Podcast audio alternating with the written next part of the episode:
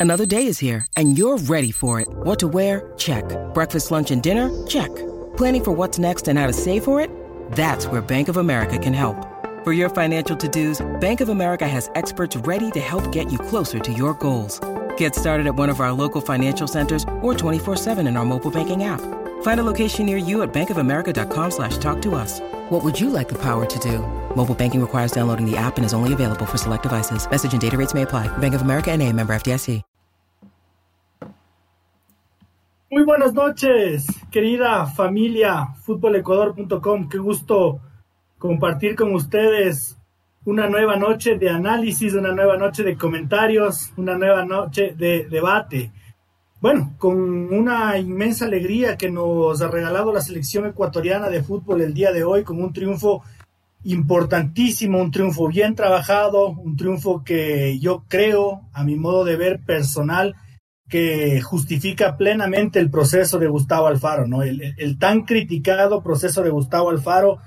Me encantaría escuchar y leer a todas esas voces críticas sin razón que aparecieron después del triunfo de Venezuela para ver qué nos dicen el día de hoy. Estamos, estamos en camino, estamos a un de llegar al Mundial de, de Qatar 2022 y sobre todo jugando bien, haciendo un partido plenamente eh, es una superioridad abrumadora sobre Chile, sorprendente. Sí, hubieron factores que ya analizaremos, me dirán que Alexis Sánchez se lesionó, que expulsaron a Arturo Vidal, que se lesionó Eugenio Mena, y bla, y bla, y bla, y bla, y bla. Pero así es el fútbol. Y Ecuador hizo un partido recontradigno de, de una selección mundialista. Eh, así que bueno, vamos a arrancar con esto, con el, con el saludo de mis compañeros. Solo espero que no estén hoy día con el paladar exquisito como, como, el, como en el anterior debate. Yadi, buenas noches, qué gusto tenerte. Hola compañeros, buenas noches. Eh, sí, súper feliz por esos tres puntos que logró Ecuador. Pero sí, créanme, estoy con los nervios de punta. Hasta, el, hasta este momento estoy así con el corazón, los nervios de punta, porque en realidad me tuvieron sufriendo. Hay que decir lo que es. Están con una buena racha y, y pues nada, todo está a favor de Ecuador. Hay que decir lo que todo está a favor de Ecuador y eh, se ganó los tres puntitos, que es lo más importante. Como dices, ya más adelante vamos a analizar, porque sí hubieron algunas fallas que, que obviamente no nos vamos a poner exquisitos, pero sí hay que tomar en cuenta. Y también está la parte buena, ¿no? La parte buena, el gol, ahí, ahí está sacando la cara por nuestro país. Así que pues nada. Mi querido David Espinosa, buenas noches. Buenas noches, compañeros, buenas noches, eh, señorita Mor Morales señorita, y eh, señor eh, Otero. Muy feliz, la verdad. un partido emocionante, como dijo nuestra compañera, nos tuvo al el gol, recién llegó el gol de la seguridad al último, porque el, último estaba, parecía un partido de tenis, va para acá, va para acá, y estaba también cerca, hay que ser sincero, estaba, parecía que estaba un poco cerca el, el gol de Chile, por eso no, nos asustamos un poco, pero creo que hay que, hay, hay razones para ilusionarse, ¿no? Por la, sobre todo por la juventud de, lo, de, las, de, las figuras que tiene ahorita la selección, lo de Pierre Hincapié, hoy día hubo una jugada que la salvó ahí cuando estaba, ya parecía que se iban a equivocar entre Pervis y creo que fue Alan Franco, no me acuerdo quién fue. Y lo de Jeremy Sarmiento también callando un poco, un poco de bocas, un poco a los críticos, dándole la razón sí al Faro. Yo era, soy de los que cuestioné y seguiré cuestionando algunas cosas, cuestiones de Alfaro, sí. Hoy, hoy no, personalmente no, no me gustó tanto el partido de Alan Franco, si, si bien en, la recuperación, pero hoy día creo que nada, sería ilógico que caerle a Ecuador hoy por el juego. A Chile nunca se le había ganado en la historia, nunca, ni siquiera esto es histórico. Los muchachos ahorita si quieren tomarse sus cervezas, totalmente justificado allá en Santiago, nada de piso 17 ni nada va a haber ahora.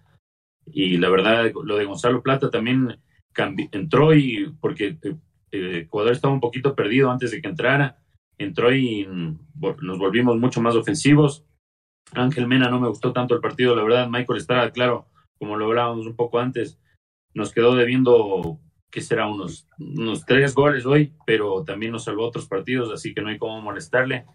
Y nada, bien, profe Alfaro, siga así y siga, siga silenciándonos a, los, a sus críticos. Mi querido Andrés Guerra, eh, buenas noches. Solo con, un detallito. Eh, yo personalmente ya empiezo discrepando, porque si es que no es porque Twitter me deja solo poner tres, tres candidatos a mejor jugador del partido, lo pongo a Alan Franco. Andrés, buenas noches. Buenas noches, Luis, Francisco, David, Yadi.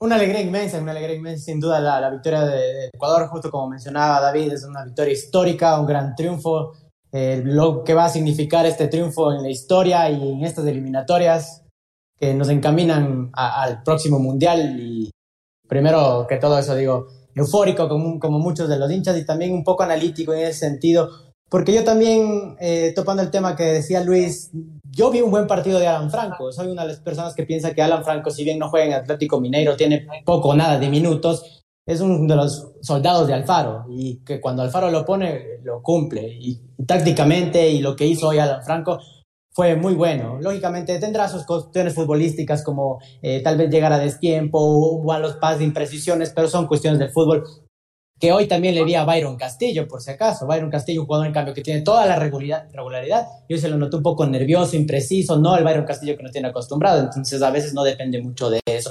Pero más quiero enfatizar en, en la entrega de la selección, en los jugadores, la concentración, la tácticamente cómo estuvieron. Hay que recordar que hay muchos jugadores jóvenes y atrás, Félix Torres, Félix Torres, impecable en el juego aéreo, no lo ganaron nunca. Los anticipos de Félix Torres espectaculares. Es un jugador que calladito se ganó su lugar, tuvo su oportunidad y ahora es inamovible en la defensa de Ecuador. Sabemos lo que puede dar Piero Hincapié. Lo de Pervis, genial, ¿no? Se nota totalmente cuando juega Pervis Estupiñán. No sé cuántas personas se pueden atreven a criticar tanto a Pervis con el juego que da tanto en defensa y ataque, la prestancia y seguridad de Pervis se nota que juega en Europa, es lógico. Ya vemos en el medio campo, otro que quiero resaltar mucho es Carlos Grueso. El nivel de Carlos Grueso es espectacular, preponderante lo que hace Carlos Grueso en el medio campo. Eh, eh, roba pelotas, ordena el medio campo, distribuye el balón, juega y hasta se animó a atacar, a atacar los espacios cuando Chile se quedó con 10. Por eso dos veces pidió la pelota, una se la dieron y no pudo terminar bien, la otra no pero tremendo, tremendo lo de Ecuador y sobre todo para puntualizar lo de Jeremy Sarmiento, un joven que no le quema la pelota. A veces estamos acostumbrados a ver que el jugador ecuatoriano le quema un poquito la pelota y es complicado que domine y que, y que en estos partidos con jugadores de peso como los viejos rockeros mencionaba Luis en el titular, los viejos rockeros aplaudieron a Jeremy Sarmiento y a varios jugadores de la Tri. Y lo de Michael Estrada no le caigamos, si bien falló cuatro goles tal vez muy claros, pero Michael Estrada nos ha dado goles y alegrías importantes y en el juego es muy importante la descarga, cómo le llega la pelota, cómo juega para el equipo, así que hay que aplaudir a todo el equipo ecuatoriano, si bien hubo un poquito de altas y bajas y a veces nos hicieron pasar sobresaltos, yo creo que decíamos lo que decía Yadira, eh, los fantasmas nos traen esto. Tenemos miedo de que nos metan una pelota en el último minuto y nos frieguen el partido y perdamos esa victoria que la teníamos en las manos. Pero por suerte, hoy se pudo definir al último que Moisés Casedo cerró el partido y logramos llevar nuestra gran victoria, compañeros. Señor Francisco Chávez, el, sacrificado de la noche, porque para los que lo vean y lo escuchen mañana, al mismo tiempo está escribiendo noticias, está con todo el post partido de la selección. Buenas noches, Francisco. ¿Qué tal, estimado Luis, a mis compañeros, a nuestros oyentes ya en nuestro canal de Twitch más adelante en el post análisis cuando nos escuchen en Spotify? Qué linda jornada, ¿ah? Pucha, uno iba analizando y decía, de pronto, va, se cayó Uruguay, qué buen resultado para Ecuador. Pin cayó la victoria, de decía, oh, nos complicamos. Eh, los resultados más allá de esa pequeña espinita se dieron para Ecuador y seguramente algunas personas van a querer sacar... Eh, Turni subirse a toda costa a la camioneta de, la selección y Gustavo Alfaro después de tantas críticas. ¿ah? Eh, Alfaro nos deja una, una nueva demostración de que él se dedica a lo suyo, que a veces él pone el pecho a las balas por sus jugadores y que la estrategia le, le sale bien. Un nuevo partido que Ecuador se desenvuelve de muy buena manera como visitante y si no estamos ya en Qatar, yo sé que es muy pronto para, para decir que ya está, quizás vamos encaminados, pero por lo menos yo le diría al hincha que casi que la reserva está, está ya vista y solo falta poner el, comprar y proceder a pagar. ¿Qué le, ¿Qué le falta a Ecuador para sentirse clasificado al Mundial de Qatar, compañeros? Empiezo contigo, Daddy. ¿Qué crees que le falta? ¿Qué le falta a Ecuador? Yo creo que meter más, más fuerte. Sí, o sea, yo veo un equipo que, o sea, tienen jugadores jóvenes que son excelentes, tienen jugadores obviamente que, que son antiguos que también sacan la cara, eh, tienen un equipo bastante formado. No estoy diciendo que ya me fui por el lado de Alfaro porque igual tiene cositas que no me cuadran todavía, pero nos ha tapado la boca y lo que le falta es eso, creo yo. No le falta nada más porque de suerte está, de muchísima suerte. Hay que decirlo que de suerte está con muchísima suerte, tiene las rachas de más no poder, así que tiene que aprovechar esto, creo yo, porque en realidad no siempre pasa. Así que que aproveche la buena racha que se está que, que, que viene cargando y, y, nada, que vaya con todo, que vaya con todo a, los últimos encuentros que tiene desde enero en la fecha 15. David, eh, matemáticamente, ¿qué le falta a Ecuador eh, solo en cuanto a resultados de lo que le queda? Le queda Perú, le queda Paraguay, le queda Argentina y le queda Brasil. ¿Qué le falta para estar en Qatar? Eh, virtualmente nos faltarían dos puntos, porque se supone que con 25 se clasifica, ¿verdad? Pero um, creo que si le llegamos a, ganar a Brasil en la próxima fecha ya estamos. Porque sería un, un, golpe de autoridad que necesita también Ecuador. Porque si bien a lo que entiendo que se refiere nuestra compañera es, si bien hoy día jugó bien Ecuador y, no hay por dónde caerle al faro, también sí nos ayudó un poquito la, fortuna porque el, que Ecuador el que Chile se haya quedado sin su corazón, su alma, sus pulmones y capitán que es en cancha, que es Arturo Vidal, tan rápidamente por, fue justo. Eh, se pasó de, revoluciones y se tuvo que ir expulsado y que al, a los cuantos fue a los 10 minutos se haya lesionado Alexis Sánchez es, fue una, una pesadilla para, para Chile y, quizás por eso sí eh, pudo haber, y claro, lo, pudo haber liquidado antes del partido con, con, las que tuvo Estrada, como decía el señor Guerra, no se le puede ahorita criticar a Estrada, nos ha salvado varios partidos, ha aportado puntos claves con sus goles. Entonces creo que un poquito lo que le falta a Ecuador, aparte de los puntos que sería contra Brasil, es un poco de eficacia frente al arco para capitalizar las que generamos y que se entiendan un poquito más también lo, los jugadores de arriba, porque Hoy me gustó mucho lo de Jeremy Sarmiento, pero no, no, se, no se conectaba a la misma velocidad con, con Estrada, entonces eso creo que se puede pulir un poco, pero ahí hay para, para trabajar harto, creo, y no sé, ilusiona, ilusiona que estemos tan cerca, porque en, en teoría solo faltarían dos puntos. Siempre se ha clasificado con 25, entonces sería una victoria o dos empates, que nos faltan cuatro. La cosa es que el calendario es bravo y están cerca los demás, pero, pero nada, lo, Alfaro está, está cerrando la boca poco a poco de todos los críticos. No sé qué opinas tú, Andrés, pero yo no le llamaría suerte, ¿no? Yo creo que Chile se queda con 10 por cojudo. Literalmente, o sea, no. es como que es como que Francia, es como que Francia ahorita le, le atribuye a la suerte haber perdido la final con Italia porque el imbécil de Zidane le metió un cabezazo a Materazzi por, por cojudo. Y, y, y, los cojudos hay en el fútbol y hoy día Arturo Vidal fue un cojudo, por más estrella que sea, Andrés. Correcto, Luis. Eh, primero yo también discrepo un poquito eso. Sí, bien, hablamos a veces de la suerte, pero la suerte también se la construye y se la hace, ¿no? Y hoy en el, partido hay que aprovechar ese tipo de circunstancias. Lógicamente, Arturo Vidal, él reconoció, el, de inmediato se dio cuenta que se equivocó cuando cometió esa patada, pero realmente Ecuador aprovechó esto, aprovechó esto eh, y las circunstancias se dieron así del partido, ¿no? Las lesiones y todo, y Chile se desordenó por completo y todo, pero como tú dices, Luis, hay que aprovechar estas circunstancias, o sea, eh, tal vez en varios partidos hemos visto que equipos ganan con 10 jugadores a, con 11 o sacan resultados importantes o, o pueden remontar o incluso a veces hemos visto partidos de mejor equipos con 10 que contra 11, así que esas son circunstancias del juego que hay que aprovechar. Yo creo que empezando desde Gustavo Alfaro, supo cómo aprovecharla en ese sentido. El planteamiento a mí de Gustavo Alfaro me gustó la alineación, cómo saltó a la cancha. Creo que también eh, los hombres de experiencia que retornaron ahora, como fueron Mena, Estrada, hablo de experiencia en el sentido de que son jugadores de más recorrido, ¿no? Eh, Pervis Estupiñán, tres jugadores que totalmente se vio el cambio que le, dieron a la tricolor y, y qué bueno, que, qué bien que juegue Ecuador de visitante, ¿no? Que, que, Alfaro, eso es, o sea, si algo le podemos decir a Alfaro es que muchos partidos ya hemos visto esta, esta cara de Ecuador de visitante. Lógicamente, a veces nos falta esa precisión en marcar los goles y en poder cambiar la cara, que hoy también nos llevó sustos no poder anotar esos goles que tal vez eh, anotábamos 1-2 y estábamos máximo al minuto 60, tranquilos, sin problema y, controlando el partido. Pero esa falta de eficacia también nos puso en susto y estaba un poco complicado.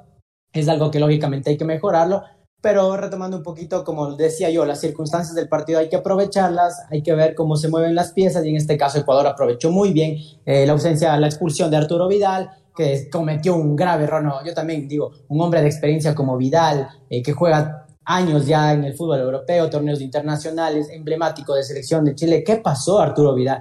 Eh, ojo, que horas previas de Arturo Vidal había dicho que, eh, que, si es que ganan van a pegarse el bailecito y ni sé qué, ya estábamos pensando en eso. Arturo hay que tener más cabeza. Ya conocemos que Vidal también ha tenido de estas, ¿no? Es un crack en la cancha, eso nadie lo va a discutir, pero hay cuestiones que a Arturo se le zafa ese cable y de repente pasa lo que hoy sucedió que lamentablemente perjudicó a Chile mucho y luego las otras circunstancias, ¿no? La lesión de Alexis, un hombre importante, y luego se vinieron los cambios y lógicamente Chile trató de, incomodar a Ecuador como sea y no lo pudo hacer. Y sobre todo, también eso destaco, ¿no? Del nivel de atrás, del bloque defensivo también. Es importante señalar que eh, Alexander Domínguez ha sido otro de los jugadores que se señalaba, ¿no? Que se decía que ya estaba viejo, que ya no estaba para la selección y Alexander Domínguez, solo su presencia también ordena el bloque defensivo, le da confianza a la defensa. Tenemos a Torres y Encapié y a Estupiñán y a Castillo, todos hombres jóvenes, 24 años para abajo. Félix es el que más tiene.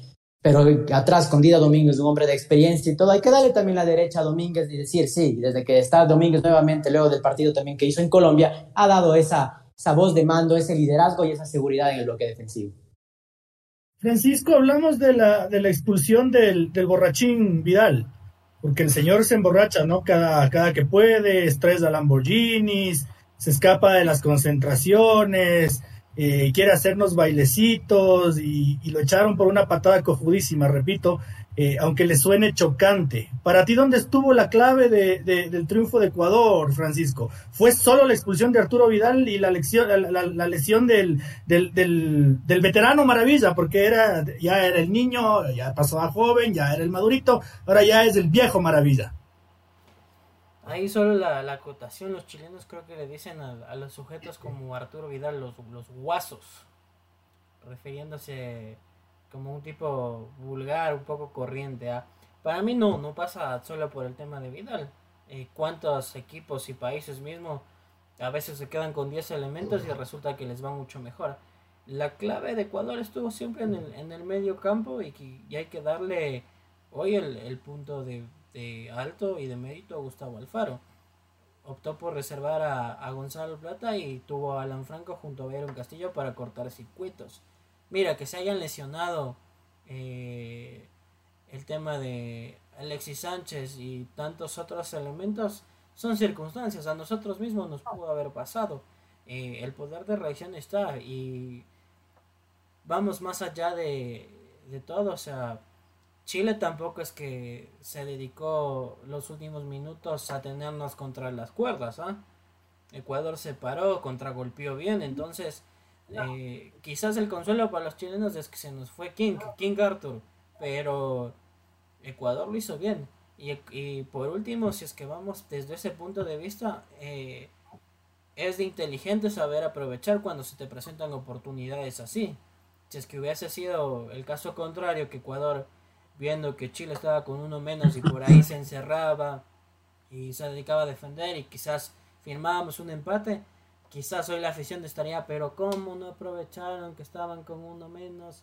Porque ya sabemos que el aficionado muy pasional es campeón del mundo en amargarse y verle la quinta pata al gato a todo, ¿ah? Y, y, este inepto, como muchos lo tratan, ¿no? Yo, yo me declaré alfarista y pongo entre comillas, este, este inepto de, Gustavo Alfaro sigue teniendo la razón con el análisis que ustedes acaban de hacer hoy día. Porque cuando a Gustavo Alfaro le acanadaban que le puso a Byron, que no le puso a Byron Castillo después de un partido en el que fue figura, él dijo, porque está al límite en lo físico.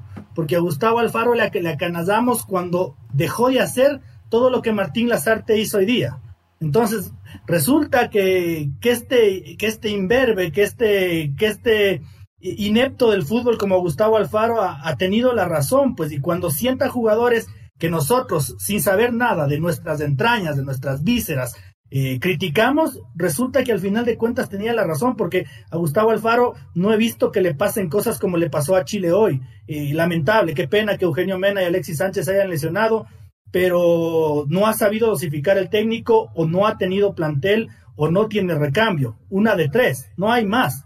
No hay más, porque, porque es, increíble que, dos jugadores se te lesionen a menos de 15 minutos de empezar el partido. Eso es porque durante los días de trabajo ya estaban sintiendo molestias y aún así les pones. Entonces, yo quiero voltear esto para el lado ecuatoriano y, y, y, darnos cuenta de que, de que finalmente, si bien nuestro técnico no es Klopp o no es eh, el técnico de Ajax o no es Guardiola, eh, ha sabido manejar los tiempos de la selección ecuatoriana de fútbol y, nos tiene y nos tiene eh, en el tercer puesto, ya, y no sé qué, creas tú. bueno, me tiene un poquito esto del tema de, de, de suerte, suerte hay que tomar en cuenta muchas cosas, ¿no? Eh, sí, es verdad que se tiene que aprovechar, pero también hay que tomar en cuenta que si te meten eh, un gol inmediatamente, si enseguida va y la jode, eh, o sea, haciéndose sacar una roja y enseguida se lesionan y todo eso es una baja para su equipo. Obviamente sí, Ecuador tenía que coger y aprovechar esas situaciones, pero aún así no deja de ser una buena racha para Ecuador, porque eh, créeme que estas situaciones este, lograron que, Ecuador meta dos goles. Ahora quitémosle el último gol, quitémosle el último gol y que solo estaban en 1-0, porque el último gol metieron casi a los, últimos minutos. Solo con el 1-0, si no pasaba absolutamente nada de esto, eh, hubieron muchas fallas en la defensa, muchas, muchas fallas que, que, que hicieron pasos, pases malos y que mm, dejaron el arco prácticamente, em, em, prácticamente este, libre de que le metan un gol a Domínguez. Entonces son muchas cosas que sí hay que tomar en cuenta. Obviamente no voy a hacer la crítica que, que, todos dicen que le estoy dando duro a Ecuador, pero sí hay que tomar en cuenta muchas cosas. así como hubieron cosas buenas, también, eh, así como hubo, perdón, cosas buenas, también hubo cosas eh, malas que hay que recalcar, que es esto, esas fallas, esas pequeñas fallas que, que se cometen en la defensa, esas pequeñas fallas, pues se pueden convertir en gol esta vez tuvieron eh, la chance de, de, todo lo que pasó, aprovechar y bueno, aprovecharon bien, pero si fuera por el un solo gol que metieron al inicio, créeme, si las cosas no, no eran así, no hubiéramos terminado.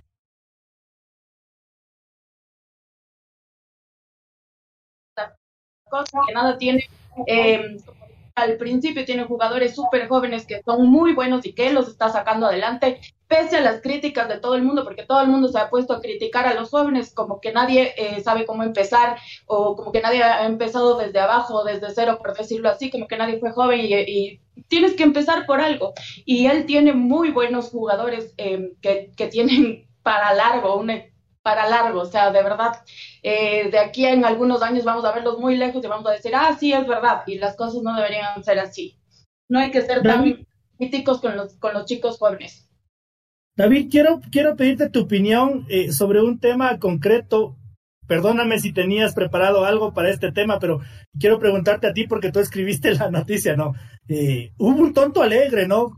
Qué pena, es un ídolo del fútbol ecuatoriano y es un, es un seleccionado glorioso eh, un tonto alegre que, que habló y, dijo que, que, Gustavo Alfaro conoce el 17% del fútbol ecuatoriano y que esto todo es mérito de Jorge Célico. ¿Qué opinas de eso? Yo ya, ya lo he dicho todo, ¿no? Qué pena, qué pena porque eh, que sea un crack no lo vuelve inteligente. Entonces, por eso digo un tonto alegre. cuidado, nos topemos ahí con Carlitos. No, pero claro, no, no. Justo curioso que, me, que lo, lo saques de colación porque antes ya iba justo a referirme sobre lo que había dicho Carlitos y en general eh, sobre los críticos gratis, porque el problema con, con Carlos Tenorio eh, es que es la segunda vez que es inoportuno eh, e impertinente, porque la otra vez fue contra Gonzalo Plata, justo antes del partido, sale con el, planchazo ahí, con los dos pies en plancha, a decirle que no saluda al guardia, que es indisciplinado, o sea, le pone a la gente en contra al, al, prospecto de crack que tenemos, a uno de los prospectos de crack que tenemos, y ahora sale con otra vez con los pies en plancha y a pegarle durísimo al faro. No, no, no entiendo por qué. Si bien puede tener algo, algo de razón con lo de Jorge Célico, porque obviamente si está trabajando en la FED como director de formativas y es el entrenador de la sub-20 que hizo historia, algún asesoramiento, algún consejo le puede dar, pero Alfaro no es cualquier, o sea, Alfaro no es cualquier pendejo. O sea, nos puede gustar sí o no, puede ser defensivo o no, pero Alfaro ganó la Copa Sudamericana con un equipo inexistente en Argentina, que es el Arsenal de Sarandí. Le dirigió a Boca por algo, le dirigió a Boca y ganó un par de títulos, creo que una Supercopa y otra Copa. Entonces, no, no, no es cualquier pendejo que no tiene idea de fútbol. Sí, quizás se exagera a ratos con el, con el verbo y nos puede gustar eso también o no, pero de que sabe de fútbol, sabe de fútbol. Y nos lo viene demostrando. Entonces, creo que y aparte, Carlitos Tenoris, el presidente de la agremiación de futbolistas, o sea, son varias cosas que están contra el mano, o sea, yo no entiendo. No tendrá alguien que le asesore ahí de, comunicación, porque encima es antes del partido, viejo. Antes del partido, Carlitos, otra vez. Entonces, con esta victoria que es histórica, porque nunca antes, ni las super selecciones de Ecuador en las que él formó parte, ya lo ha logrado y estamos cerca del Mundial. Ojalá que ahora no empiecen, sigan poniendo dinamita de ahí abajo del puente porque ya Carlitos, o sea, si es el presidente de la agremiación, vamos, apoyemos, no le sigamos dando hacha a Gonzalo Plata. Si quieres decirle algo, llámale por teléfono, es de tener el teléfono como presidente de la agremiación. Entonces, así como ha sido Carlitos en otras ocasiones, también a Guinaga creo que le podría bajar un poco el tono. Caviedes, cuando se ha referido sobre Alfaro, si bien no, no, no se ha rendido ni le ha, se ha arrodillado ante Alfaro, le ha, dicho a la gente que, que, tenga paciencia. Igual el team, el team dijo que tenga paciencia, entonces no entiendo esas posturas como las de Tenorio y Aguinaga y espero que con este triunfo, por lo menos si es que no van a apoyar, que hagan silencio, la verdad. Yo, yo repito para que tomen mis palabras textuales. Eh, haber sido un crack no te hace un prodigioso eh, en tu manejo cerebral. Y, la actitud de Carlos Tenorio es la de, la de un tonto alegre. Está, está haciéndolo mal. Andrés, eh, la selección hoy día, a ver, yo sentí en determinado momento que, que, que nuestro principal susto era solo estar ganando 1-0, mas no pasarla mal, porque Alexander Domingo tuvo tres intervenciones. Y de las tres intervenciones, una fue una lata de Coca-Cola que cayó de, de, la tribuna y, se mandó de las suyas, de, experiencia, pero, pero realmente yo no le vi a Alexander Domínguez que, haya ensuciado el uniforme. Eh, eh, entonces yo sí creo que ahí esto no, no, hubo el problema. Yo respeto lo que dice la Yadi, y todo bien, pero eh, yo no comparto eso y, y se lo pregunto a Andrés. Sí, sí, Luis, eh, ahí estoy de acuerdo contigo, porque realmente Ecuador no es que pasó su sobra o nos, bombardearon, o Domínguez tuvo que volar de palo a palo a atajar y salvarnos dos mano a mano. Nunca vi un mano a mano que haya quedado Díaz Domínguez. Eh, realmente lo que pasó es lo que yo mencionaba en un inicio, los fantasmas, ¿no? Los fantasmas que tenemos de aquellos goles que nos hacen en el último minuto, como nos pasó recién en Uruguay, que teníamos el empate prácticamente firmado y nos hicieron ese gol después de que Ecuador había hecho un buen partido. Entonces esos fantasmas es lo que nos pone como que los pelos de punta, porque además tuvimos ya otras chances de gol donde podíamos haber ampliado o al menos el 2 por 0 para tener cierta tranquilidad y poder eh, controlar el juego de esa manera. Y yo por eso recalco mucho el sistema defensivo y por eso lo mencioné en mi anterior intervención creo que eh, si bien eh, Domínguez no tuvo la, necesidad de ser gran protagonista porque Chile no nos hizo prácticamente daño, en ese sentido el, sistema defensivo fue tremendo porque ellos después comenzaron a lanzar pelotas largas, a tratar de, ingresar de esa manera eh, con pelotazos porque era complicado además de que no tienen delanteros altos pero en los anticipos, Pierre Incapín, Félix Torres, impecables. Todos los anticipos estuvieron muy bien y no hubo ningún inconveniente. Creo que por el lado por donde más nos complicaron un poquito fue donde Byron Castillo, que estaba un poco inseguro. Y ahí es donde yo resalto la labor de Alan Franco, donde estuvo atento para hacer los relevos, para ayudarlo a cubrir, para poder despejar pelotas que hubo y, evitar eh, necesarios sustos que nos pudieron ocasionar. Pero creo que es lo que yo también tengo esa impresión, que más fue lo que nosotros tenemos eh, en nuestra cabeza, en esas sensaciones que se nos vienen de, partidos pasados y todo, más que lo que provocó realmente Chile, porque Chile realmente, como decía, no, no tuvo mano a mano, no, no tuvo remates como que al ángulo donde Domínguez tuvo que sacarlas, y yo creo que en ese sentido Ecuador fue muy, muy, muy solvente, ¿no? Un poquito a veces en la, en la salida, intentan, intentando salir, a veces, eh, no sé si canchereando a veces un poquito, Ecuador se pasó un poco límites, entró un par de pelotas que nos hicieron asustar, pero más allá de eso, creo que Chile no tuvo los argumentos ya después de que se quedó lógicamente con 10 y, y Lazarte tampoco pudo dar la vuelta, ¿no? Eh, el último cambio que, que, que implementó de este chico que juega, me parece que en Audaz, en Chile, eh, ese fue el mejor.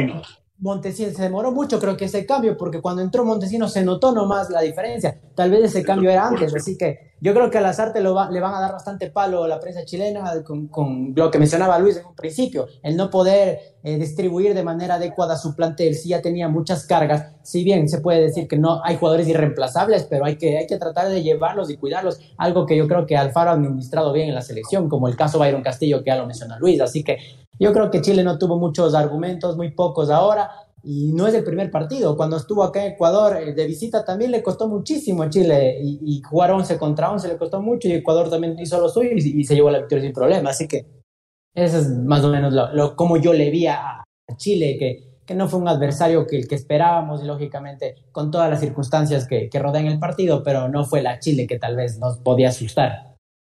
Es que, es que seguramente no le puedes reemplazar pues a Mick Jagger por Jan Meneses ni a Axel Rose por, por Montesinos. Pero, pero, el bobo es Alfaro. Eh, para Francisco, eh, dicho todo esto, ¿el triunfo de Ecuador el día de hoy es una brutalidad suprema de Chile o es mérito de la selección ecuatoriana de fútbol y su trabajo?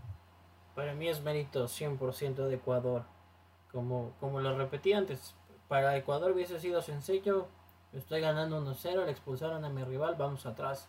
El equipo siguió presionando alto, manejó el medio campo, esa presión alta permitió recuperar varios balones. Quizás en ese partido lo, lo vamos a, a perdonar a Michael Estrada. Por esta noche ya, nos perdimos lo que nos perdimos, pero seamos honestos, para el final del primer tiempo quizás Ecuador estaba ganando 2-3-0 estábamos cómodos, no pasaba nada y hablaríamos de otra cosa. El mérito es de Ecuador por, por su planteamiento, por cómo presionó las férreas marcas, lo impecable de su defensa. Eh, si, nos vamos a contabilizar, yo me acuerdo un remate de, Eduardo Vargas, muy potente, pasó desviado. Lo único que vi de Chile.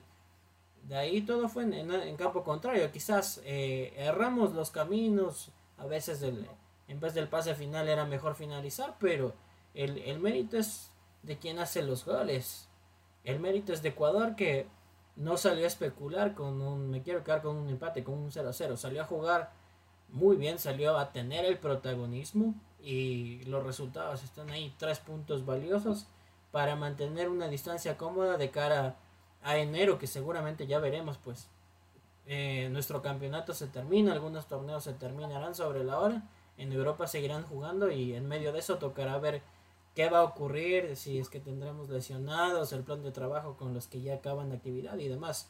Por esta noche pues aplaudamos lo que hace Ecuador. No es un detalle menor, es la primera vez que ganamos en Chile, es histórico. Y qué mejor, no es que le ganamos tres puntitos a un equipo que ya venía eliminado, que nosotros no nos jugábamos nada. Había mucho en juego para dos selecciones. Ecuador salió victoriosa y se mantiene tercera y con serias posibilidades de ir al Mundial. Muy cerca. Vámonos a, una pausita, mi querido Francisco, no sin antes hacerles de acuerdo, compañeros, y a quienes hayan escuchado el debate anterior, eh, cuando yo les decía que era el partido perfecto para Ecuador, siempre y cuando hayan quedado lecciones de lo que se vivió en Venezuela. Eh, y yo creo que, así fue en la gran mayoría de los casos. Eh, hacemos una pausita, 30 segunditos, y, y regresamos para seguir con, este, con esta tertulia, queridos compañeros. Ya volvemos con la pausita antes de el saludito esta noche para nuestros televidentes. Andrés Sosa 666, así es, se corrió el riesgo y fue bien.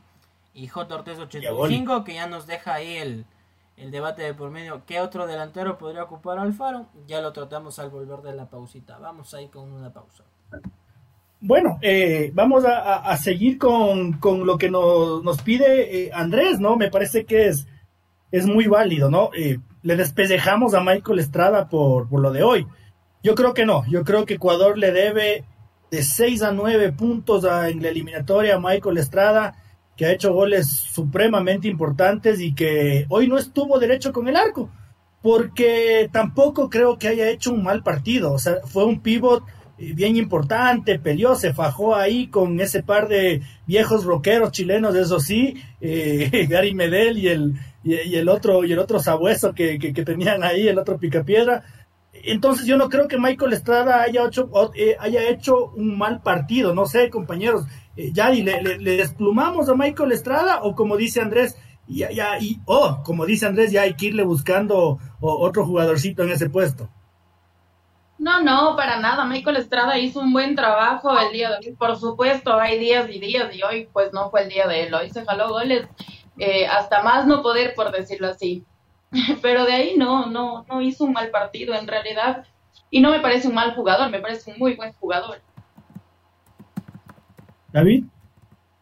Eh, coincido con, con o sea, a excepción de, los de los goles fallados, estuvo peleando, siempre eh, mostrándose para la recuperación, ganó no sé, creo que unos como seis duelos aéreos, siempre ganó por aire Michael Estrada, y eso que tampoco no es como un, portento físico, hay que valorar el sacrificio que hizo hoy día por la selección, claro, no, cuando, cuando no le entras, el delantero a veces se empieza a desesperar y hoy día se le vio una que lo tuvo a plata en vez de darle el pase que estaba solo, remató al arco, pero no, no, eh, creo que estamos, en cuanto a delanteros, creo que está, por suerte estamos ahí como seguros con Ener y Michael, y en cuanto a lo que nos decía nuestro, nuestro televidente, eh, no sé, a mí me gustaría verlo un poco más a Jordi Caicedo, quizás en, algún partido, porque Jordi me parece que es lo más parecido que tenemos a, a Felipao.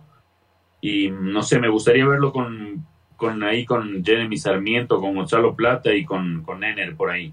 No sé. Pero no, de ahí, banquearlo a Estrada por, por lo de hoy, no, ni vale. No, titularazo Estrada y ya, creo que está desvistiéndose una colega que ofreció un topless y ganaba Ecuador. Chicos, aguanten que terminamos en media hora y se, y se vuelan a Twitter. Ya, me llegó por ahí Andrés, Andrés eh, a mí, a mí, a mí Brian Angulo me dejó una muy buena, una muy buena imagen y un, par de pelotitas que tuvo el día de hoy. No sé si es que, eh, cómo le analices tú, si es que, si es que hay que darle un poquito más de minutos al Cuco o, o, o bien, Michael es el titular. Sí, Luis, yo confío, primero, la euforia de, los colegas, cuidado ahí, tranquilo. Se quieren subir a, la alfaroneta, como decía aquí Pancho. No, empelotándose por ahí para que el faro le pase las, alineaciones también. Cuidado. No, no, ya en el tema serio, eh, sí, yo creo que, vamos a ver, Michael Estrada a mí me parece que no tengo objeción en que es el delantero titular de la selección o sea, me parece que Michael Estrada, el juego de él es completo para lo que necesitamos. Muchas veces eh, necesitamos desahogar el juego y Ecuador lanza la pelota larga y, él, las pivotea y las baja. Así que no, no habría discusión, pero sí me gustaría ver a Angulo un poquito más. Yo también concuerdo con David. Eh, Jordi Caicedo es un delantero que a mí me llama la atención y que pienso que se le debería tener un poquito de paciencia y darle como que más minutos de juego. Pero el Cuco ahora en lo poquito que entró, que fueron alrededor de nueve minutos de juego más o menos, parece que entró en el 84-85, lo hizo bien Brian Angulo. Sabemos que en Cruz Azul cuando tuvo continuidad estuvo en racha goleadora y demostró lo que puede hacer, los movimientos que tiene y todo y que volvió a tener ese nivel de juego que, que justamente le llevó al exterior. Ahora creo que en la selección también sí sería importante que se le dé un poquito la oportunidad a él para que pueda mostrarse, ¿no? Y yo creo que, que Alfaro sabe cómo llevarlo eh, el anterior partido le dieron la oportunidad a Jordi, eh, ingresaron unos minutos eh, la variante y el Cuco no tuvo espacio, pero ahora sí, en cambio, tuvo unos minutitos al final. Así que ojalá, ojalá se le pueda dar un poquito más de tiempo para ver, porque como, como decía, también se le vio un par de movimientos buenos y yo creo que hizo algo que Michael no comenzó a equivocarse mucho, justo por esa obsesión de que se perdió los dos primeros goles. Comenzó a no soltar pases o no soltar la pelota e intentar definir las jugadas de él viendo eso, creo que Gustavo Alfaro definitivamente tal vez pensó el cambio un poquito antes, tal vez le brindó la confianza a Estrada y por eso le dejó un poco más de tiempo,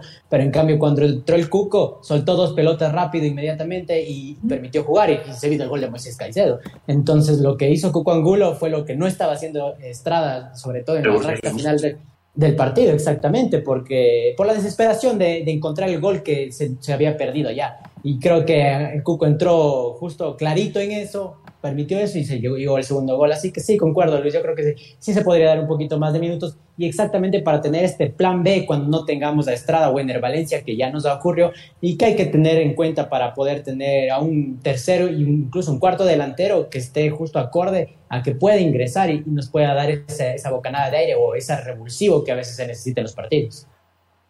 Francisco, se demoró el profe Alfaro en hacer el cambio porque en lo que yo sí voy a coincidir y, y tampoco vamos a, santificarle a, Alfaro en todo, es que, es que sí creo que se demoró en el cambio y, la última jugada de, Michael Estrada fue, fue miserable porque, porque pudo haber liquidado el partido ahí. Eh, ¿Se demoró Francisco en el cambio? ¿Lo, lo hubieras hecho antes tú? Un poquito, sí, quizás faltando 20 minutos o 25. ¿Por qué? Y no me lo he jugado por Brian Angulo. ¿Por qué? Porque Ecuador estaba presionando bien y debía aprovechar la velocidad para pasar esas dos murallas que eh, nadie puede negar la, la, garra y todo lo que le dado a Chile, pero los años no pasan en vano. Entonces había que aprovechar por las espaldas y para mí era, era Jordi Caicedo.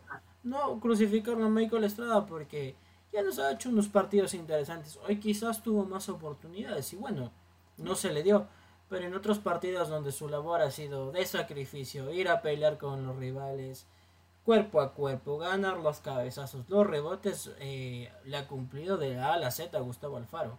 Entonces, yo creo que si vamos por ese lado, eh, más ha sido lo que ha cumplido Michael Estrada que lo que nos ha decepcionado. Un, un partido no, no lo vamos a condenar a un delantero que por su juventud y que para futuros procesos, pues evidentemente se perfila para ser el titular. Recordemos que en caso de ir a Qatar, quizás sea el último mundial de Nervalencia y hay que apuntar hacia otros procesos.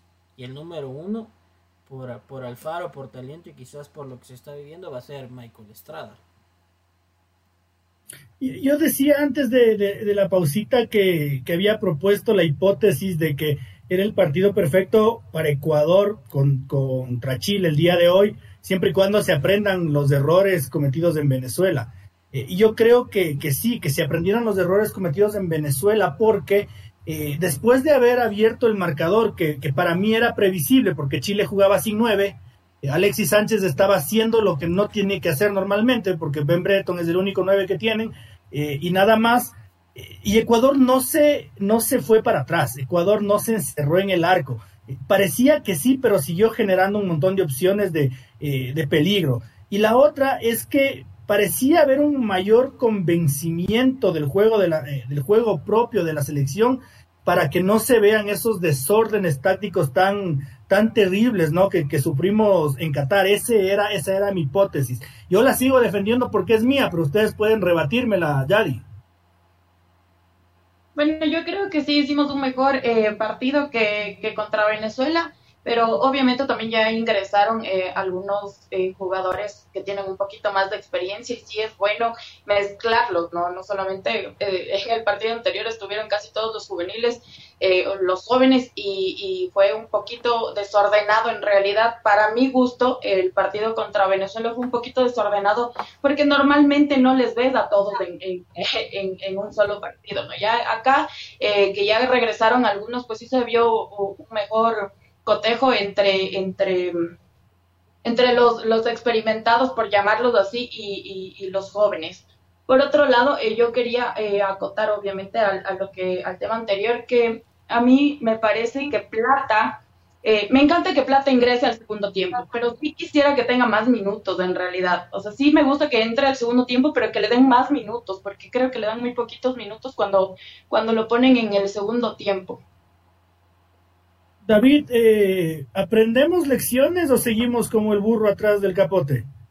No, creo que el profe, sobre todo algo que, algo que no sé, quizás lo puede implementar a futuro, pero con lo que ya ocurrió en, en Uruguay, que a, medio camino del partido que, pasó de la línea de tres a la línea de cuatro, creo que así como lo, tú lo dices, aprendió lecciones del partido con Venezuela y también del partido con Uruguay porque creo que perdimos un, se pierde un tiempo cuando hemos jugado con línea de tres, entonces me parece que Alfaro al decidir eh, modificar, sí, para jugar de visitante con otro volante más como Alan Franco jugando por la derecha, le permite a Ecuador que no se defienda tan atrás, ¿no? Con la línea de tres que es siempre esperando atrás, sino presionar arriba como lo, resaltaba el señor Chávez, que creo que la clave de hoy estuvo en eh, los errores que le hicimos, eh, que le forzamos cometer a Chile, fue pasó por la presión alta y intensa desde el medio campo hacia arriba que ejerció Ecuador y principalmente por llenar el medio campo y no, no poblarnos de atrás con, una línea de cinco. Entonces creo que, claro, el Faro se le, se le ha criticado por esa situación, pero hoy día fue clave el planteamiento de presionarlo ahí arriba con, con esta línea de, los cuatro volantes de ahí y con, con Alan Franco ejerciendo de ida y vuelta. Entonces, creo que claro, ¿no?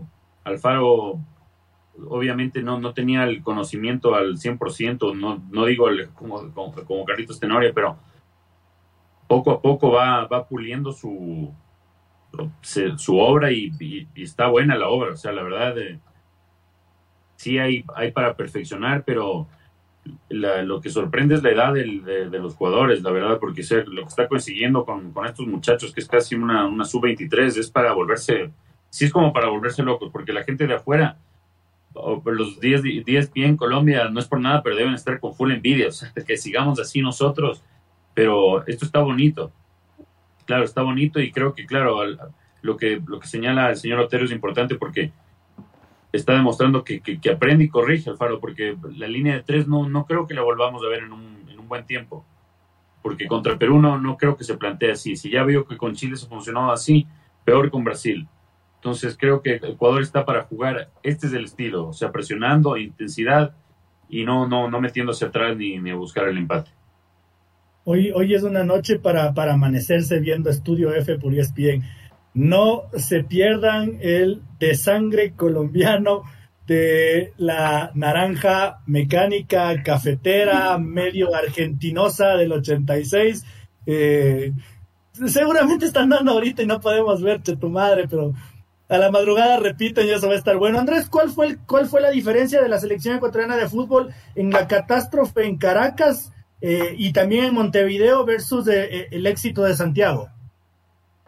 Sí, primero los colegas colombianos han de estar que James y James y James quieren seguir viviendo de James Rodríguez cuando ya James. ¿Cuántas veces le tocó y James? Sí, y, este que... y ese muñeco de futbolín del, del, otro, del Juanfer. El Juanfer y Juanfer también.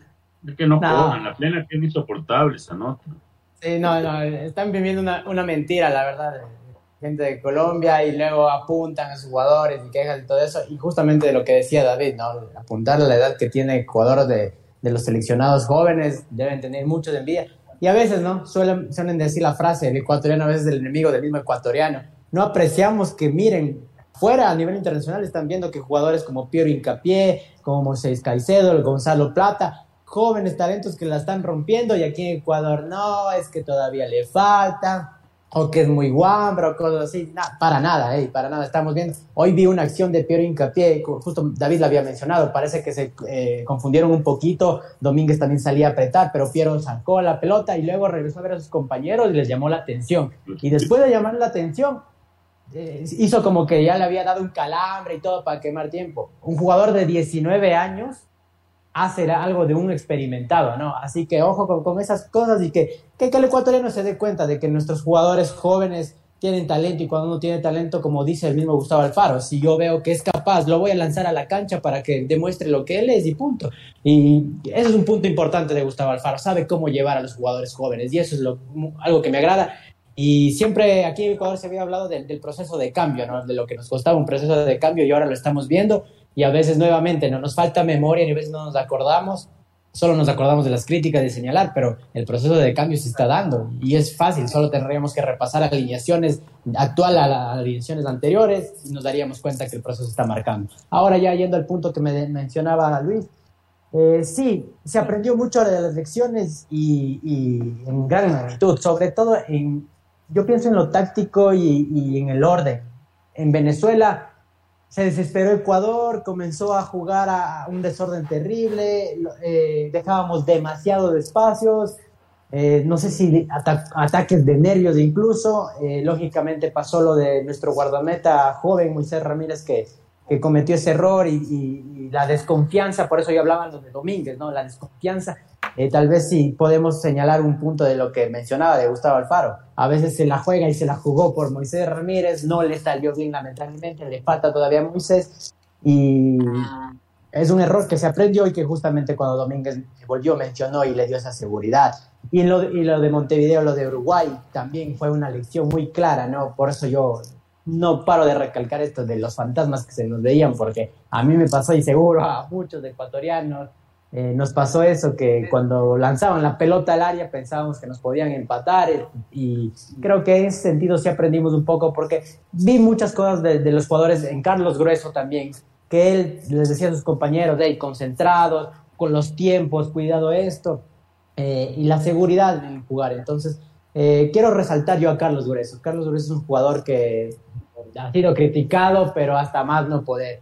Y ahora solamente estamos viendo el Carlos Grueso que ya estuvo, ha estado varios años en Alemania y que se nota el crecimiento futbolístico, el crecimiento como experimentado. Ya, tiene, no tiene más de 26 años Carlos Grueso, pero se ve como un jugador veterano de la selección, con una prestancia y que es dueño del medio campo. Así que yo creo que se aprendió mucho la lección, no solo desde el técnico, los planteamientos como lo mencionaba David, también de los propios jugadores. Los propios jugadores van aprendiendo esto, van adquiriendo una memoria futbolística para no cometer los mismos errores. Yo creo que, que se vio eso ante, también debo mencionar, ante una Chile que, que poco asustó a la selección ecuatoriana y que más los miedos nos provocaban nosotros mismos con esta cuestión de no definir el partido a tiempo con goles pero que yo creo que, Ecuador aprendió la lección y por eso el triunfo de ahora no es solo histórico, sino bien marcado y total mérito de, los seleccionados y su cuerpo técnico. Pero para muchos la MLS eh, no sirve para nada y, no se olviden que Carlos Grueso fue formado, fue pulido en el FC Dallas de, la MLS, entonces yo sí creo que eh, depende mucho del jugador más que del torneo al que va. Francisco, ¿aprendemos o, no aprendemos? Lo aprendimos y de largo. Eh, viendo que fue el partido de Uruguay, sí nos atacaron un poquito más, pero no pasábamos sustos y no supimos cerrar el partido. Con la actuación discreta, con un error en Venezuela, lo aprendimos. Que acabamos sufriendo con Colombia, lo aprendimos. Definitivamente eh, se pulieron esos detalles y estoy convencido que Gustavo Alfaro y su su, grupo de jugadores dijeron, hey, eh, hoy no se nos escapa y no se nos escapa. Y cuando tienes estas lecciones aprendidas, pules estas cosas, corriges, te catapultas a los resultados. Eh, como lo mencionaba David, esto es de procesos, una juventud, sacamos pecho. Eh, se asemeja mucho al asunto y relacionaba a lo de Inglaterra, que si bien ellos son un peso pesado, habrá que recordar que el proceso de eh, Southgate apuntaba a ser campeón en este Mundial de Qatar y oh sorpresa se metió entre los cuatro mejores de Rusia. No digo que vamos a hacer lo mismo, pero vamos avanzando procesos, adelantando ciertas cosas y obteniendo buenas conclusiones. Y nada más si, si, mis, si mis compañeros aquí quieren ver hacia el norte, yo quiero ver un poquito hacia el sur porque hoy escuchaba que dicen que la selección ecuatoriana son monos que saben correr, nada más. Creo que ante Chile, ante Chile sabemos. ¿Cuál fue el eh, una transmisión del, del Venezuela-Perú. Ya vamos a ver, dicen que Perú va a sacar 13 de 15 puntos y que se venga Ecuador que le vamos a dar cátedra porque son monos que saben correr. Creo que con lo actuado hoy ante Chile demostramos que pucha que tenemos más talento y que al lado de Colombia, Venezuela y Chile y Perú también pues tienen mucho que envidiarnos con los jugadores y el talento que estamos exportando. Eh, chicos, para, para, ir cerrando el tema y que puedan ir a ver Masterchef, la segunda parte. Yo tengo un tema que a mí me, me, jode, me jode la vida, me, me estresa. ¿Por qué, ¿Por qué tienen tan poco protagonismo dos jugadores tan importantes como Félix Torres y Carlos Grueso? Realmente yo no sé si estoy ciego, miope, si estos lentes, estos fondos de, de, botella ya, ya, ya no ven. Pero el partido de Félix Torres de hoy es de otro planeta, es una locura de partido. Es más, yo creo que si Piero Incapié hace un buen partido, pero el del excelente partido fue Félix Torres. Yo creo que Moisés Caicedo hace un muy buen partido, pero el del enorme partido es Carlos Grueso y nadie le para, le, les para bola. ¿Qué, qué, qué joda? Eh, no sé, Dani, si tú estás de acuerdo conmigo o, qué opinas tú. Estoy totalmente de acuerdo, en especial el día de hoy. O sea, eh, Félix Torres me pareció excelente y muchísimo más Carlos Grueso. Creo que se lució eh, en este partido, la verdad. Creo que para mí sí fue uno de los mejores eh. Y el tema de por qué no los ponen sí es súper extraño, la verdad, porque, eh, o sea, en realidad no te dejan mucho de qué hablar ya cuando hacen partidos como el día de hoy. Te dejan mucho de qué hablar en el buen sentido, ¿no? Eh, de por qué no están ahí, de por qué no siempre los ponen, pero no sé, cosa rara. ¿Por qué, ¿Por qué tienen poca prensa, David? A usted, a usted que yo le, yo le he notado que usted es un futbolista, un, periodista al que le gustan los jugadores que juegan bonito. Entonces siempre está destacándole a la, a la, gambeta, al caño, al chiche. Entonces quiero preguntarle precisamente a usted, ¿por qué los, los buenos jugadores no tienen prensa? Eh, precisamente porque mm, si bien yo destaco un poco más y la mayoría de gente a, los ofensivos, yo, yo porque era delantero en, en mi equipo de, de, borrechines, pero, pero no, no, el, en cuanto a Grueso y Félix Torres, creo que es porque hacen el trabajo sucio y el trabajo sucio no, no, no se ve muchas veces. Grueso está siempre llenando espacios para cortar y lo mismo Félix Torres hoy día estuvo arriesgando. Hoy día arriesgó la, la quijada con, con Arturo Vidal, le importó poco ir a pelear esa pelota y de ahí fue a pelear otras dos así aéreas. Félix, en cuanto a Félix Torres, no sé si sea, no sea tan valorado, la verdad, porque sí, sí he visto que la gente y la prensa lo, valora a tal punto que y Guillermo Almada ya dijo que lo están siguiendo de, Europa, ¿no? En, cuanto a, a, Carlos Grueso, sí es por, creo que es por el, trabajo sucio, porque no, no, no siempre se ve ese, ese trabajo, la, tele no siempre te enfoca como cómo Carlos Grueso está corriendo eh, horizontalmente la cancha para interceptar el balón, para cubrir un puesto de, no sé, cuando se proyecta Bayron Castillo, cuando está previo Estupiñán. Y eso es por la energía también que tiene Carlos Grueso y la juventud. Y lo que tú habías dicho, claro, no fue que de, de, la MLS llegó directamente a la Bundesliga, pero sí, se terminó de pulir, porque te acuerdas que lo habían comprado primero de Alemania y de ahí lo mandaron a que se termine de pulir. Pero sí es un ejemplo, porque muchas veces uno dice la MLS es un cementerio para, para los, los, jóvenes jugadores y no, ahora es, distinto, o sea, la MLS ha cambiado y justo Carlos Hueso es un, gran ejemplo. Y creo que lo que tú decías es, es más que nada por el trabajo sucio, o sea, casi siempre uno se queda con el de la gambeta, el del gol, el de la asistencia, sobre todo ahora que el fútbol muchas veces el análisis se resume a lo que se ve en el resumen, no, no, no toda la gente se lo, se lo ve el partido completo. En el eliminatorio sí se lo ve un poquito más gente que solo ve el resumen, entonces te quedas con el autor del gol, de la asistencia, de la gambeta. Y en cuanto a eso, no. O sea, por lo menos, si bien nosotros no lo reconocemos, créeme que Gustavo Alfaro lo debe tener ahí, pero como a bebé abrazado, que es el, el, mimado. Es acá donde no lo reconocen. Yo escuché el partido con, con periodistas chilenos y créeme, a grueso por poco lo, o sea, le sacaron las, mejores cosas que hizo en el partido y dijeron que fue uno de los mejores. O sea, es acá, en realidad, porque afuera no es. Caso, comparto, comparto plenamente con, con, con Yadi y parcialmente con David, porque, y esto ya va para Andrés. Eh, yo creo que hay dos momentos cumbres en los, en los últimos meses de la carrera de Félix Torres. Y los dos momentos cumbres tienen que ver con Guillermo Almada. La primera vez dice que es el mejor defensa central del fútbol mexicano. Y la segunda vez dice que está, que le preguntan en Europa de él. Si es que Guillermo Almada no dice eso, nosotros de verdad nos limpiamos con el trabajo de un crack como Félix Torres. Me da esa impresión, periodísticamente hablando, Andrés.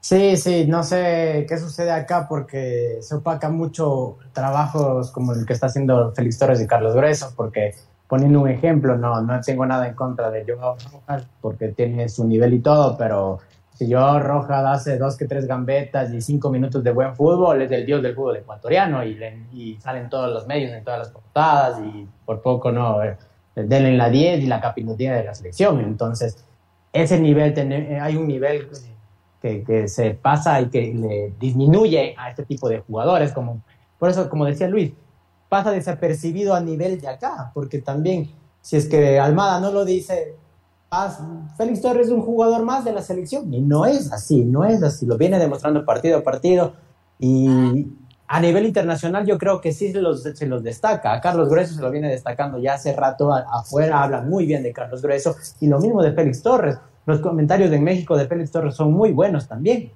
pero acá es como que no estamos valorando eh, el juego en sí, porque ah, te puede caer bien o mal, no, no, y, y, además de eso, creo que son dos jugadores disciplinados y que no se escucha de escándalos fuera de la cancha, ni siquiera para decir que es por ahí. Pero creo que no se valora eh, todo el juego, todo el valor que le dan. Como decía David, si bien se puede decir que el, trabajo de Carlos Grueso puede ser un poco el, de recuperación, el, que pasa por desapercibido, como en su tiempo fue el de Edwin Tenorio, que no se sabía valorar tanto, eh, Carlos Grueso tiene un aditamento, sabe jugar al fútbol, sale jugando. Hoy la distribución de pelota que le dio Carlos Grueso a la selección fue tremenda. O sea, si es que tal vez muchos no habían no se habían percatado tanto del nivel de Carlos Grueso, hoy no solo lo vieron recuperar, lo vieron jugar, lo vieron distribuir, lo vieron anticiparse.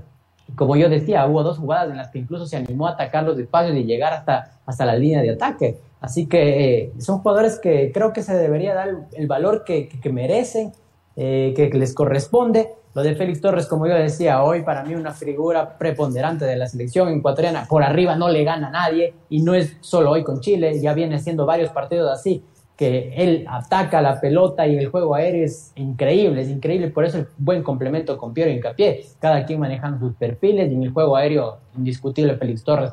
Así que yo, por ejemplo, hoy estaba tan de acuerdo en que Fútbol Ecuador señaló que Carlos Grueso y Félix Torres eran una de las grandes figuras del partido. Así que eh, hay que también, si bien valorar la gambeta, los goles, las asistencias, también valorar el trabajo que hacen estos jugadores de recuperación.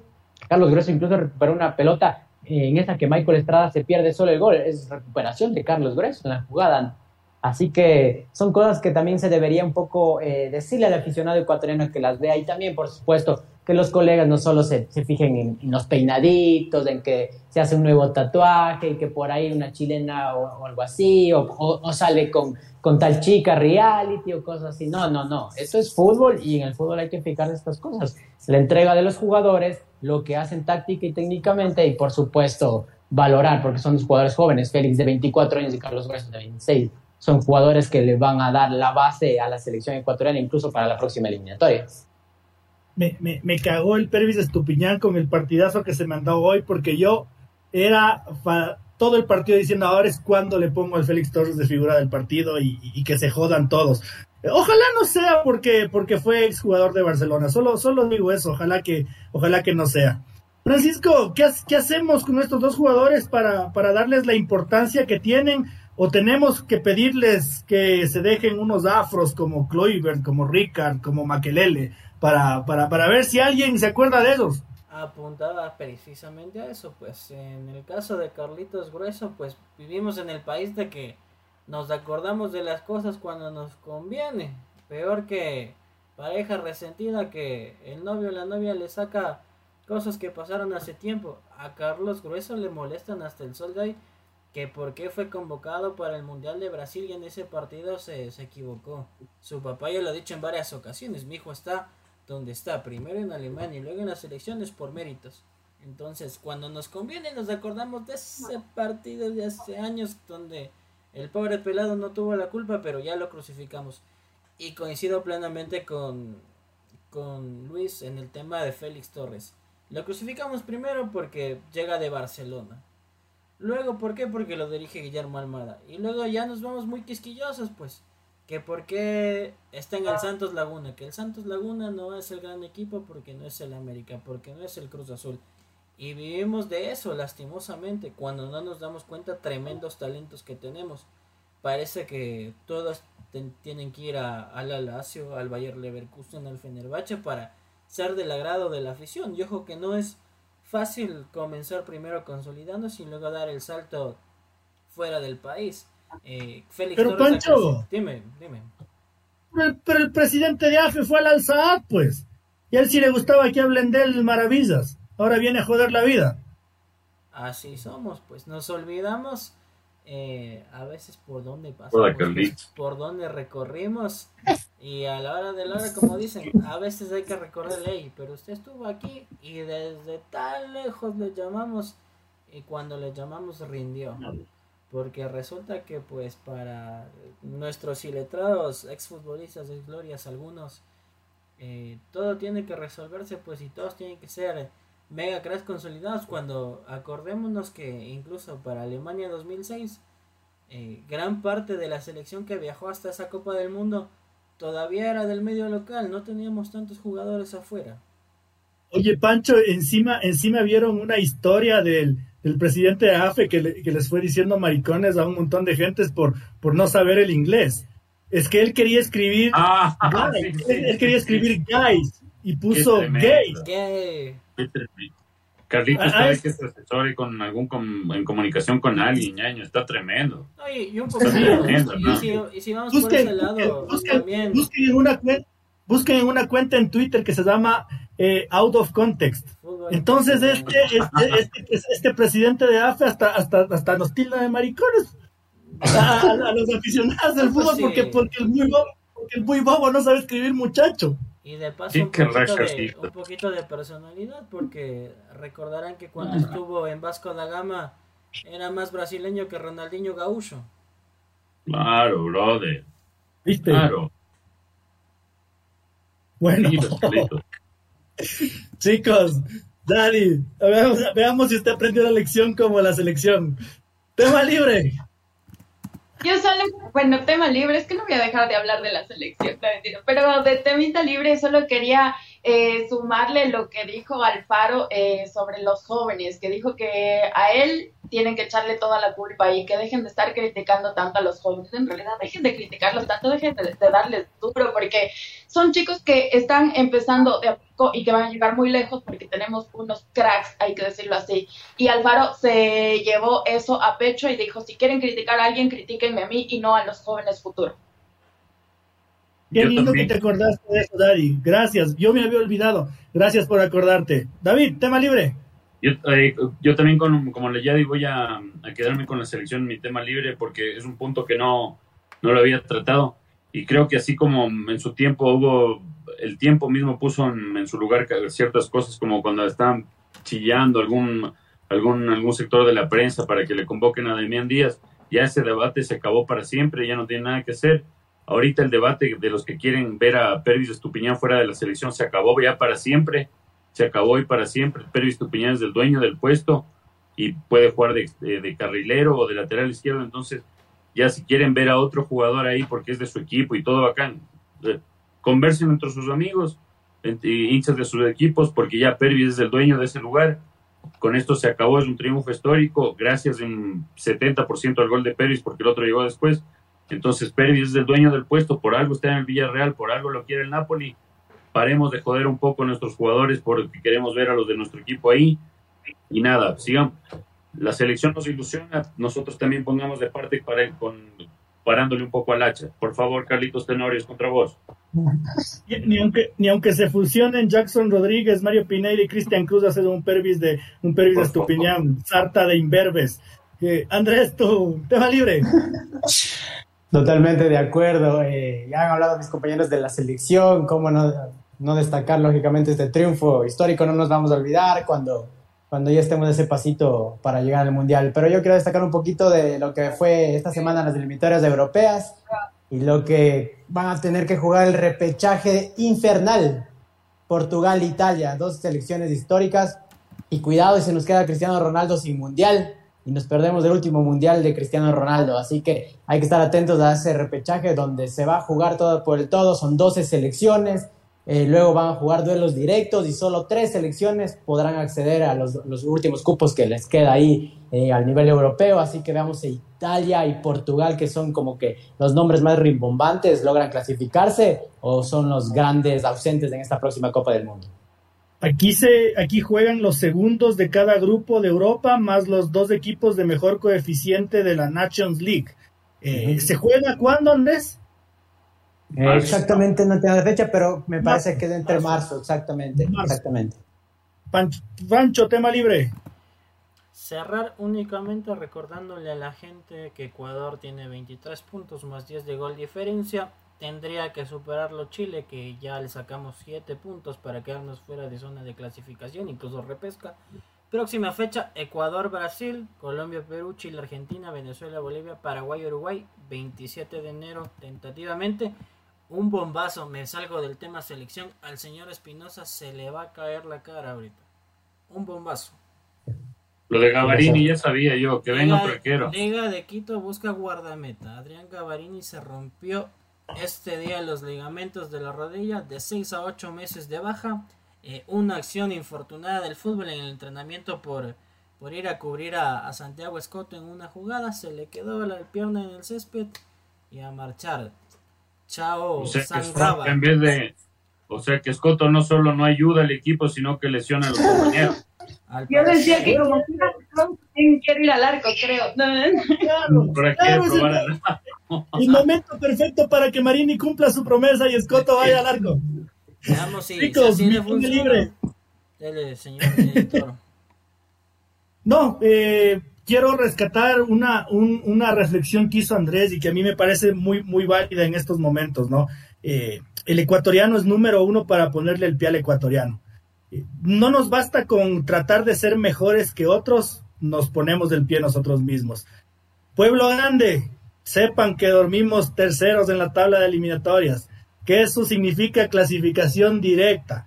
Y si perdemos uno que otro partido y caemos a cuartos, seguimos en zona de clasificación directa, pueblo grande. Entonces, valoremos lo nuestro, valoremos lo nuestro, no seamos tan, tan miserables, tan jetones y, y, respaldemos las cosas que, hacemos bien. Queridos amigos, queridos compañeros, familia, futbolecuador.com, no se olviden de seguirnos en todas las redes sociales, Instagram, Facebook, Twitter, Twitch, Spotify, siempre como Fútbol Ecuador. Nuestro trabajo, nuestro tiempo, nuestro empeño es por y para el hincha del fútbol ecuatoriano. Muchísimas gracias, mi querida Yadi, David, Andrés, Francisco.